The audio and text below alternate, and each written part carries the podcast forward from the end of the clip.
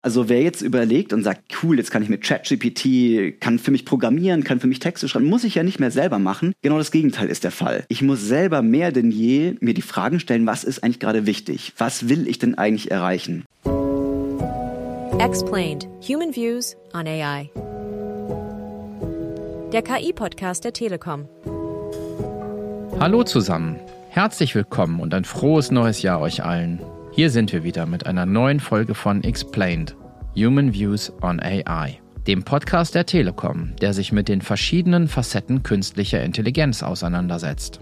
Wir wollen euch spannende und relevante Entwicklungen und Fragestellungen aus der Welt der KI näher bringen. Je nach Thema und Schwerpunkt aus einer globalen Perspektive bis hin zu den Entwicklungen direkt aus dem Hause Telekom. In das neue Jahr 2024 starten wir in unserer Reihe mit einer Sonderfolge. Unser Vorstandsmitglied für Technologie und Innovation, Claudia Nehmert, hatte vor kurzem Dr. Philipp Häuser zu Gast. Er ist KI-Experte und bekannter Wissenschaftskommunikator in verschiedenen TV- und Webformaten. Die beiden sprechen darüber, wie in der Entwicklung und Anwendung von KI stets der Mensch im Mittelpunkt bleiben kann und dies auch sollte. Hier am konkreten Beispiel des KI-Einsatzes in der Medizin. Es geht aber auch darum, wie wir Menschen Ängste rund um das Thema KI nehmen können, wie wichtig eine gute und transparente Kommunikation hierbei ist und wie bedeutsam es ist, früh und in der Breite Bildung zu künstlicher Intelligenz zu forcieren. Die beiden sprechen darüber, wie uns die KI dazu zwingt, uns als Menschen noch mehr darauf zu besinnen, die richtigen Fragen zu stellen und warum das gut ist. Und es geht auch darum, ob es vielleicht besser wäre, AI als Advanced Intelligence im Gegensatz zu Artificial Intelligence zu begreifen und auch so zu benennen. Aber hört selbst rein. Viel Spaß nun mit dem Gespräch.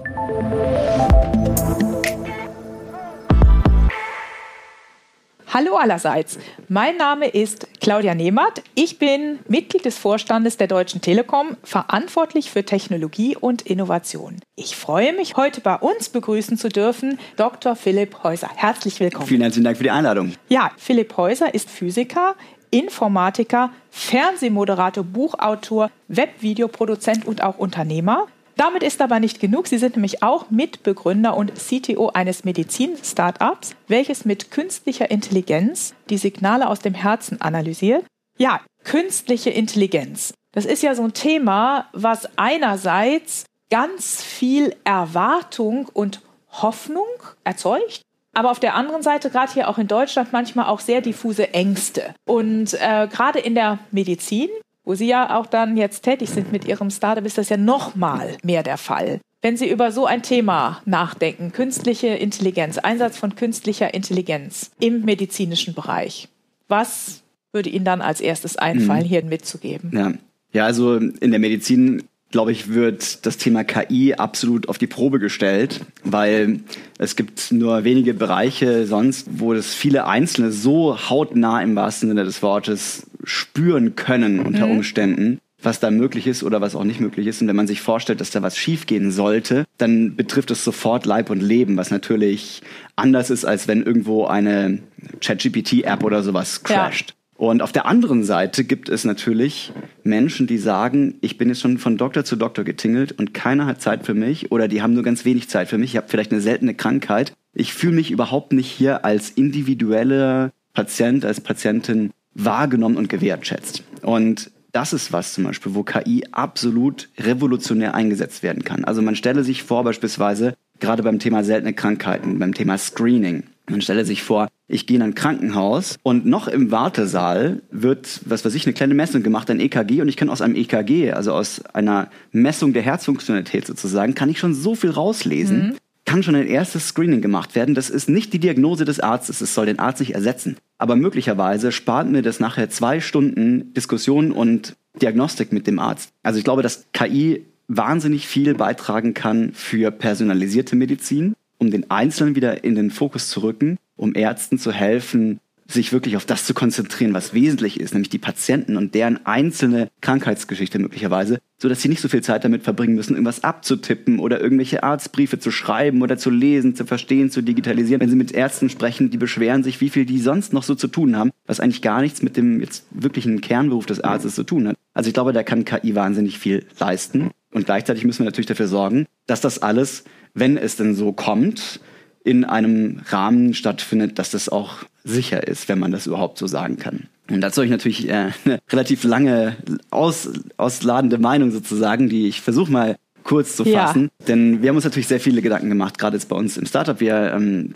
wir, wir machen sozusagen mithilfe von KI eine, eine Analyse von Herzfunktionalitäten, wenn man das mal so runterbrechen darf. Und letztendlich ist irgendwo fast alles KI und irgendwo ist nichts KI. Weil sobald ich mit dem Computer Daten verarbeite, ist es sehr schwer, die Grenze zu ziehen. Das also ist richtig. sagen wir mal, ähm, angenommen wir, wir würden jetzt KI einsetzen oder eine andere Firma würde KI mhm. einsetzen, dann glaube ich, dass drei Sachen eigentlich gegeben sein müssen, dass das gut funktioniert. Mhm. Und die erste Sache ist ganz klar, der Mensch muss weiterhin in charge sein, also am, am Hebel sitzen. Also es kann nicht sein, dass irgendwo der rote Knopf ist, der irgendwas auslöst, was uns alle betrifft. Und die KI hat die letzte Entscheidungsgewalt, auf diesen Knopf zu drücken. Das finde ich super. Vielleicht muss an dem Punkt eine Sache dazu komplementieren. Die Telekom war eines der ersten Unternehmen, die so Leitlinien für den Umgang mit künstlicher Intelligenz ja. formuliert hat. Und eine der wichtigsten Leitlinien, auch meine persönliche Lieblingsleitlinie, ist die, die besagt, dass am Ende der Mensch letzten Endes die Verantwortung haben muss und sich nicht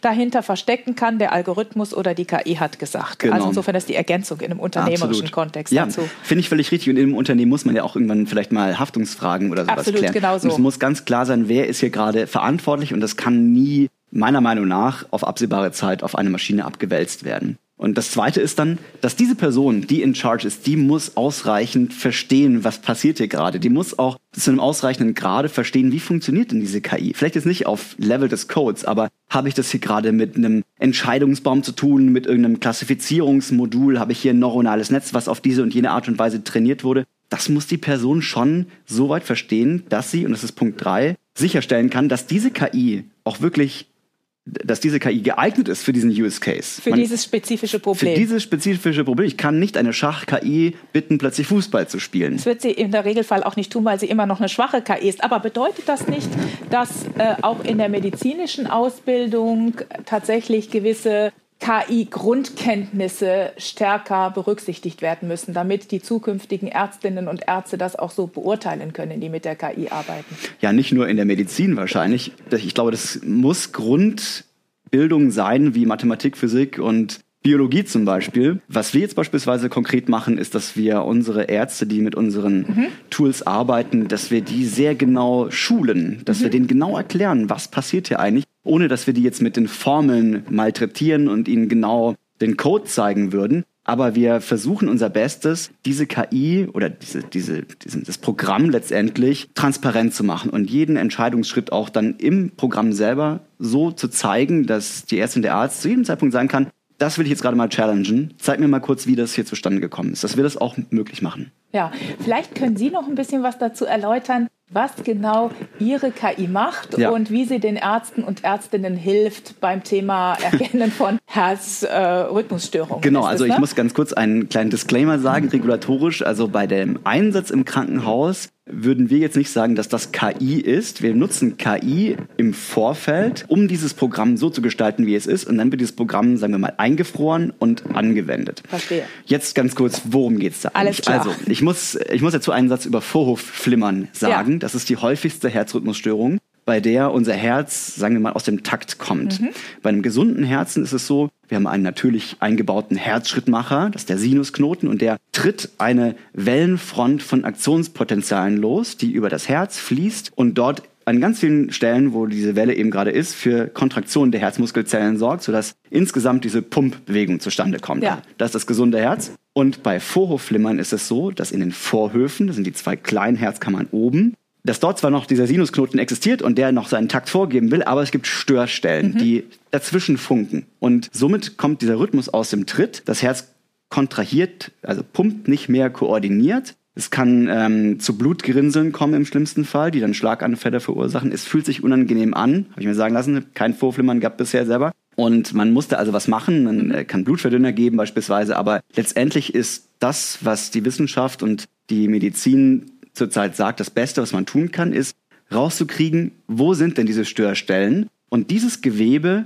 lokal gezielt zu veröden, mhm. zu abladieren heißt das, also ja. dieses Gewebe zu zerstören, so dass die Störer stille sind und der Herzrhythmus wieder im normalen Takt ist. So, also das ganz kurz als Vorrede. Was wir jetzt machen ist, wir können eine Art Landkarte anzeigen dieser Reizweiterleitung, mhm. auf der dann die Ärztin, der Arzt relativ einfach sehen kann, wo kommt das eigentlich gerade her? Mhm. Soll das daherkommen? Ja oder nein? Und dann können wir zeigen, wie man da hinkommt mit einem Katheter, mhm. der dann minimal invasiv, also Patient liegt auf dem Tisch, es geht dann hier durch die untere Hohlvene, diese Stelle anfahren und veröden kann. Mhm. Das ist das, was wir machen. Das ist also ein Algorithmus, der der Kern des Ganzen ist. Und wir haben unsere Katheter dazu gebaut, unsere Workstations, unseren Computer und bauen da jetzt noch verschiedene Sachen drumherum. Mhm. Und das testen Sie gerade mit Ärztinnen und Ärzten schon aus? Ja, wir haben schon unsere erste große Studie veröffentlicht, die auch die Signifikanz gezeigt hat gegenüber dem Goldstandard. Also mhm. das ist eine neue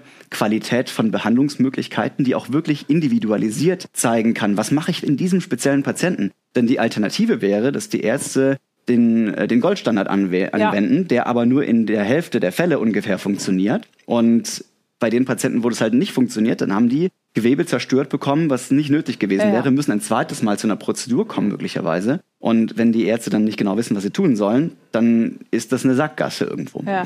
Und das haben wir also veröffentlicht schon Anfang 2023 und es gibt unser Produkt schon kommerziell in den USA. Wir haben in den in der EU auch schon verschiedene ähm, Aktivitäten und wir starten jetzt gerade in eine neue, noch größere Studie, wo wir noch mehr dann hoffentlich zeigen können. Ja, dann drücke ich euch Ihnen die Daumen, dass Danke. das richtig gut weitergeht. Ja. Aber es ist ein sehr gutes Beispiel, was zeigt das große Potenzial von Algorithmen und künstlicher Intelligenz, gerade wenn es um das Thema, Sie sagten das vorhin auch, personalisierte Medizin geht, dass man im Grunde einen auf den Einzelpatienten, die Einzelpatientin angepasste Behandlungsmethode findet. Ne? Genau. Ne? Und das gilt ja auch äh, sozusagen für Medikamente, die man einnehmen muss, weil häufig man viel zu viel auch bekommt oder Dosen, die vielleicht für einen erwachsenen Mann gut geeignet sind, aber nicht für eine junge Frau oder einen alten Menschen. Ne? Möglicherweise, und diese ja. Themen sind, glaube ich, ein sehr, sehr gutes Beispiel dafür, wie Algorithmen und künstlicher Intelligenz für den Menschen, also mit dem Menschen ja. im Mittelpunkt eingesetzt werden können.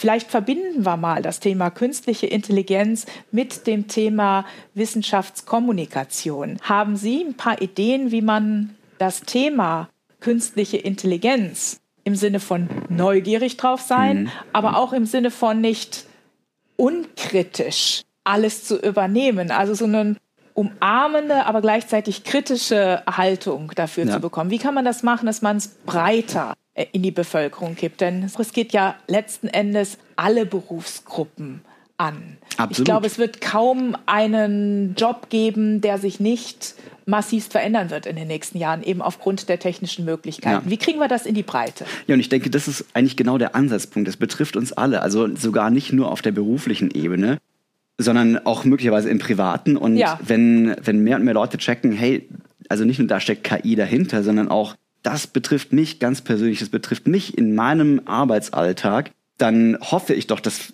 der ein oder andere, die ein oder andere sagt, ja, dann will ich doch auch ein bisschen mehr, besser verstehen, was steckt denn dahinter. Und ich habe das versucht in meinem zweiten Buch anzugehen. das zweite Buch hieß wie? Natürlich alles künstlich, was künstliche Intelligenz kann und was noch nicht kann das schon gar nicht mehr deutlich aussprechen, weil ich so oft künstliche Intelligenz gesagt habe bisher, dass man das dann irgendwann anfängt hinzunuscheln, also was künstliche Intelligenz kann und was noch nicht. Und ich habe mir so ein bisschen äh, ja meine Mama vorgestellt beim Schreiben, ja, die das ist eine Ärztin, ja, die ist also nicht auf den Kopf gefallen, aber sie ist jetzt nicht so die technologieaffinste ja. Person der Welt und ich habe mir immer vorgestellt, was muss meine Mama wissen, damit sie mit KI umgehen kann. Und das habe ich versucht, alles aufzuschreiben. Ja. Ja, das wäre jetzt vielleicht ein bisschen viel, das ja. heute in diesem Rahmen alles ähm, zusammenzufassen. Aber die, die Kernidee war jetzt für mich zu sagen, okay, wir haben hier es mit einer neuen Qualität von Technologie zu tun. Ja, so meiner Meinung nach ist das irgendwo und vielleicht fühlt sich jetzt der eine oder andere überrumpelt, aber ich, ich würde das in eine Reihe stellen mit Buchdruck, Internet, Künstliche ja. Intelligenz. Klar können jetzt manche sagen, ja, Computer gab es doch schon vorher, was ist denn jetzt anders? Und ich sage nicht, dass künstliche Intelligenz so schlau ist wie der Mensch oder schlauer ist wie der Mensch oder ansatzweise so schlau ist. Es geht mir gar nicht so sehr um diesen Ausdruck Intelligenz. Eigentlich schade, dass es künstliche Intelligenz heißt. Ich sage auch oft eigentlich lieber Machine Learning Machine Learning oder, Advanced Lernen. Intelligence, AI für Advancing Human Intelligence. Äh, ja? Genau. Wir haben es mit einer neuen Qualität zu tun. Und ja. wenn man jetzt zurück überlegt, so vor 20 Jahren, die Leute, die da gesagt haben, ah ja, das mit dem Internet, also pff, das glaube ich, das wird sich nicht durchsetzen. Ja, gab es ja durchaus ja, Stimmen. Ja, ja, wir wussten es ja nicht besser. Stimmen, wir wussten es damals ja, auch genau. nicht besser. Heute wissen wir das besser und wir werden in zehn Jahren zurückblicken auf heute und sagen, ja Mensch, natürlich ist KI oder maschinelles Lernen etwas Neues, mit dem man umgehen lernen muss. Das wird die Welt, es tut es heute schon, es wird die Welt mehr und mehr revolutionieren. Daher müsste das in jedem äh, Kopf eigentlich Interesse hervorrufen. Und Sie haben es ja gerade schon gesagt, es gibt also ein paar Extreme eigentlich. Die einen sagen, ach ja, das ist ja eh nicht so schlau wie der Mensch. Das wird alles irgendwo versickern. Das halte ich für genauso kurz gedacht wie, boah, jetzt muss ich selber nicht mehr denken, jetzt macht der Computer alles. In der Mitte ist das Richtige und der Witz ist, glaube ich, dass uns KI eigentlich jetzt vorführt, etwas, auf das wir uns besinnen sollten, hätten wir schon vor langer Zeit vielleicht mehr tun sollen, nämlich das selber Denken. Na, also wer jetzt überlegt und sagt, ja, also cool, jetzt kann ich mit ChatGPT, kann für mich programmieren, kann für mich Texte schreiben, muss ich ja nicht mehr selber machen. Genau das Gegenteil ist der Fall. Ich muss selber mehr denn je mir die Fragen stellen, was ist eigentlich gerade wichtig? Was will ich denn eigentlich erreichen? Also mein Mitgründer, der Peter, der ist 64 ja. Jahre alt und Biophysiker von der Ausbildung her, Unternehmer auch, also Technologie, Crack. Aber er hat jetzt nie so wirklich gelernt, zum Beispiel Python zu programmieren. Das ist eine Programmiersprache. Ja. Und er hat mithilfe von ChatGPT neuronale Netze trainiert, 3D, interaktive Visualisierung gemacht. Es, es mutet wie Magie an. Aber er hat es natürlich nicht so gemacht, dass er gesagt hat, ChatGPT, programmier mir mal bitte eine fertige Anwendung, sondern er hat Schritt für Schritt logisch weitergedacht und die richtigen Fragen gestellt. Und das ist, glaube ich, etwas, eine Fähigkeit, auf die müssen wir uns jetzt wieder mal mehr die denn je besinnen. Die richtigen Fragen stellen. Das genau. ist, das ist ein, finde ich, sehr gutes Stichwort hier, weil wir als Menschen müssen uns darauf besinnen, die richtigen Fragen zu stellen. Ganz die genau. richtigen Fragen zu stellen war ja schon auch ohne ChatGPT eine ja, wichtige Fähigkeit Absolut. geworden. Denn wenn man die richtigen Fragen stellt und wenn viele Menschen die richtigen Fragen stellen, kommt man irgendwann dann auch auf eine gute Antwort. Aber bei diesem Nutzen von Large Language Modellen ist es umso wichtiger, die richtigen Fragen zu stellen und die Antwort auch wieder kritisch hin, zu hinterfragen. Also wird Richtig, kritisches ja. Denken ja. wichtiger. Denken vielleicht gar nicht so viele, weil man hört künstliche Intelligenz, hupala, das Denken wird einem abgenommen, aber ist nicht der Fall. Äh, man kann sein Denken, man kann schneller denken damit, ne? produktiver man, ist, denken. Es ist im Prinzip wie, und ich habe es selber dann ausprobiert, ich habe im Urlaub tatsächlich, als ich mal wirklich alles andere ausblenden konnte, habe ich mit ChatGPT im Prinzip den Grundstein für unsere nächste Produktentwicklung mitgelegt und äh, eine 3D-Anwendung programmiert und ich hätte davor, ich kann zwar programmieren, aber ich habe davor noch so. nicht viel ja. mit 3D-Anwendungen ja. am Hut gehabt und weil ich versucht habe, immer mir genau zu überlegen, was müsste ich einem Menschen jetzt gerade sagen. Ich habe mir immer vorgestellt, es ist ein Mensch irgendwo und ich will hier KI nicht im Ansatz vermenschlichen, aber die, das die Wissen von übergeordnete, drin, ja. die übergeordnete Aufgabe für mich ist ja trotzdem ganz ähnlich. Ich muss ja jemanden anleiten. Ich muss ja. sagen, wir fangen bei Null an. Ich erkläre jetzt erstmal, was will ich erreichen und dann gehen wir das Schritt für Schritt durch. Gerade in der Physik ja, das können Sie sicherlich bestätigen. Da ist ja oft die Aufgabe, ich habe ein ganz großes, komplexes Problem und ich muss es in Scheibchen runterbrechen. Diese, diese Fähigkeit, die muss man lernen, die muss man praktizieren und damit kann man mit KI umgehen, aber auch mit Menschen, mit allem. Und so haben wir das beispielsweise bei uns in der Firma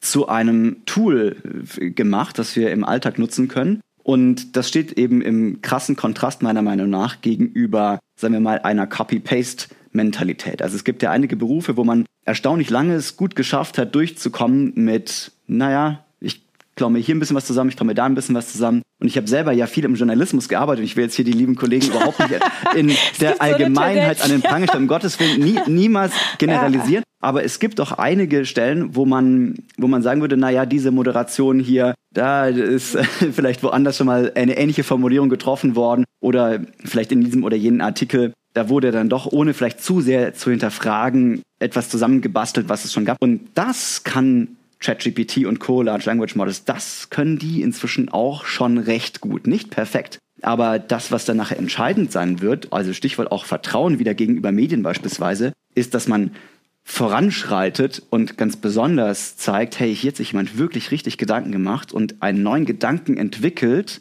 was niemals aus einer KI rauskommen könnte, die ja nur mit statistischen Wahrscheinlichkeiten und Durchschnittswerten irgendwo arbeitet. Ja, ja, ich hatte äh, neulich einen KI-Forscher hier in diesem Format, der hat ein ganz schönes Bild benutzt. Er hat gesagt, im Grunde kann man ChatGPT begreifen wie eine Art Fahrrad für das Gehirn. Man kann damit sich schneller fortbewegen, aber man mhm. muss natürlich auch lernen, mit diesem Gerät Fahrrad umzugehen. Ja. Ne? Und, und, lenken kann, muss man trotzdem Und selber. lenken muss man trotzdem. Wenn man die Augen zumacht, die Gesetze der Schwerkraft schwierig. sollte man auch zumindest körperlich irgendwie verinnerlicht haben und man sollte auch weiter noch gehen können. Sonst das stimmt, klappt ja. das Fantastisch. auch nicht. Das merke ich mir immer gleich. Ja. Das, fand er, das fand ich ganz schön als Bild dazu. Das ist übrigens bei uns im Unternehmen, wir haben einen, wir nennen das äh, KI Competence Center gemacht, wo wir viele Experten und Expertinnen haben, die auch gerne kommunizieren, also die sowohl das verstehen, auch gerne kommunizieren, weil wir gemerkt haben, es ist im Grunde ein breit angelegtes Trainingsprogramm für die Belegschaft in allen Funktionen, weil jeder betroffen ist. Finanzen, Controlling, Personal, Vertrieb,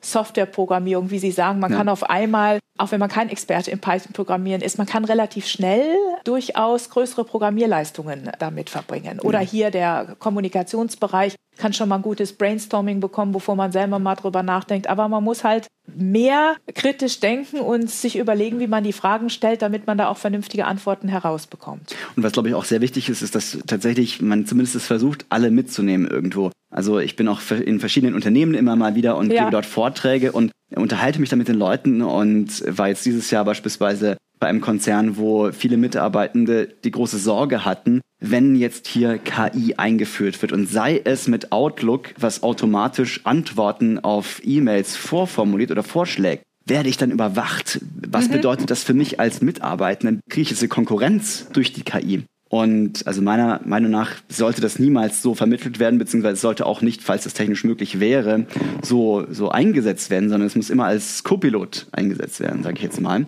Aber diese Ängste, die zeigen doch dann, wie, wie wichtig es doch vielleicht den Einzelnen ist, mehr Wissen vermittelt zu bekommen, was passiert denn da eigentlich im Hintergrund. Und oft ist es dann so, dass dann, gerade wenn wir beispielsweise Workshops machen oder ich dann erkläre die Basics von KI, dass dann so ein großer Aha-Effekt sich einstellt, ach, das ist ja alles gar nicht so schlimm, sage ich jetzt mal. Es ist ja auch nur Code irgendwo. Da ist kein großes Gehirn, was mit jeder E-Mail von mir schlauer und böser wird, sondern das ist an sich was relativ stumpf ist, was auf eine Aufgabe trainiert wurde, diese Aufgabe möglicherweise sehr gut kann, aber in den meisten Fällen war es das dann auch. Ja, Angst ist ein gutes Stichwort. Ich meine, es gibt ja verschiedene Studien, laut derer in Deutschland über 50 Prozent der Menschen tatsächlich angstvoll auf künstliche Intelligenz schauen. Und ich hatte kürzlich, wir hatten hier einen Girls Day, da waren so Teenager-Mädchen hier bei uns und wir haben dann auch mit denen verschiedenen Robotern und bisschen Algorithmen und KI gespielt. Und ich habe dann die Mädels gefragt, was was denkt ihr denn so darüber? Und da kam aber auch ganz viel,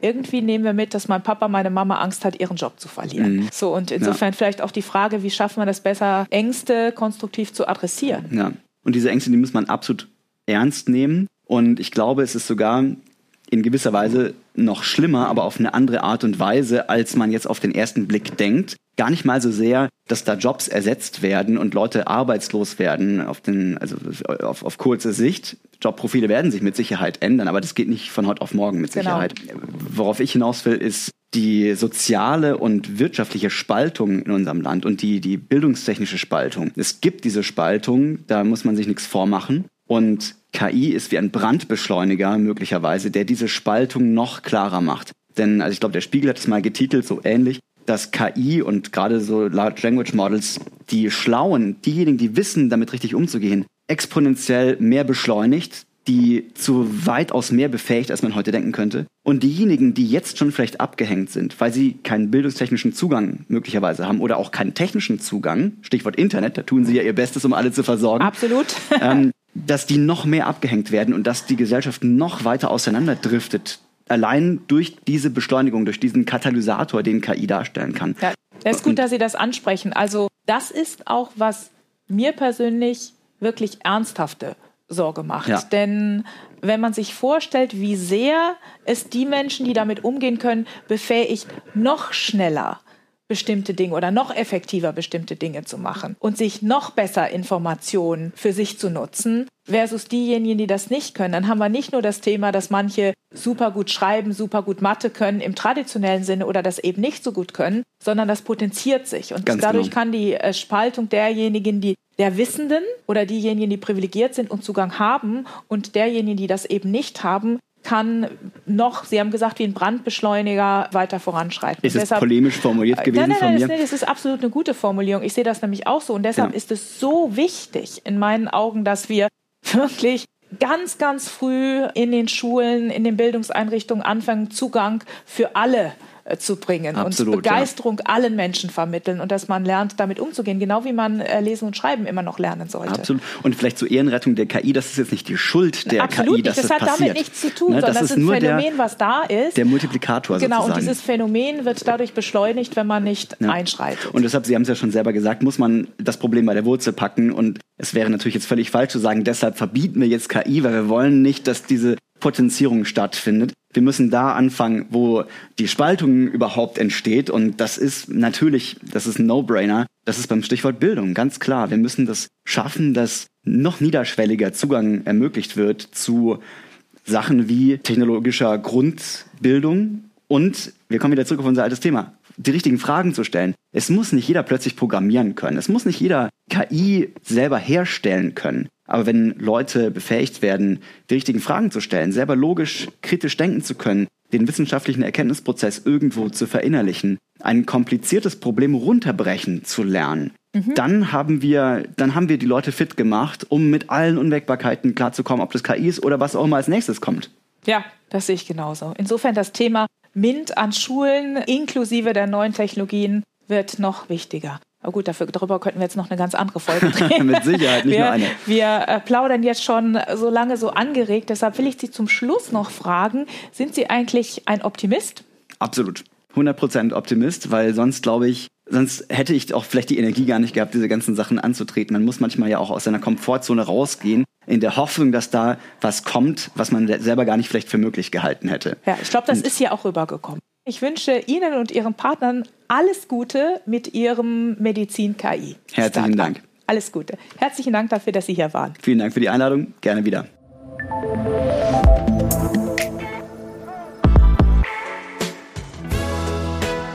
Das war's mit der Sonderausgabe zum Jahresstart von Explained Human Views on AI, dem KI-Podcast der Telekom. Für Anregungen oder Themenvorschläge kontaktiert uns doch gerne per E-Mail unter podcasts.telekom.de. In zwei Wochen sind wir wieder für euch da. Dann geht es weiter mit neuen regulären Episoden. Bis dahin danke fürs Zuhören und bis zum nächsten Mal. Wenn ihr unseren Podcast mögt, hinterlasst doch gerne eine gute Bewertung auf der Podcast-Plattform eurer Wahl. Wir freuen uns sehr über 5-Sterne-Bewertungen.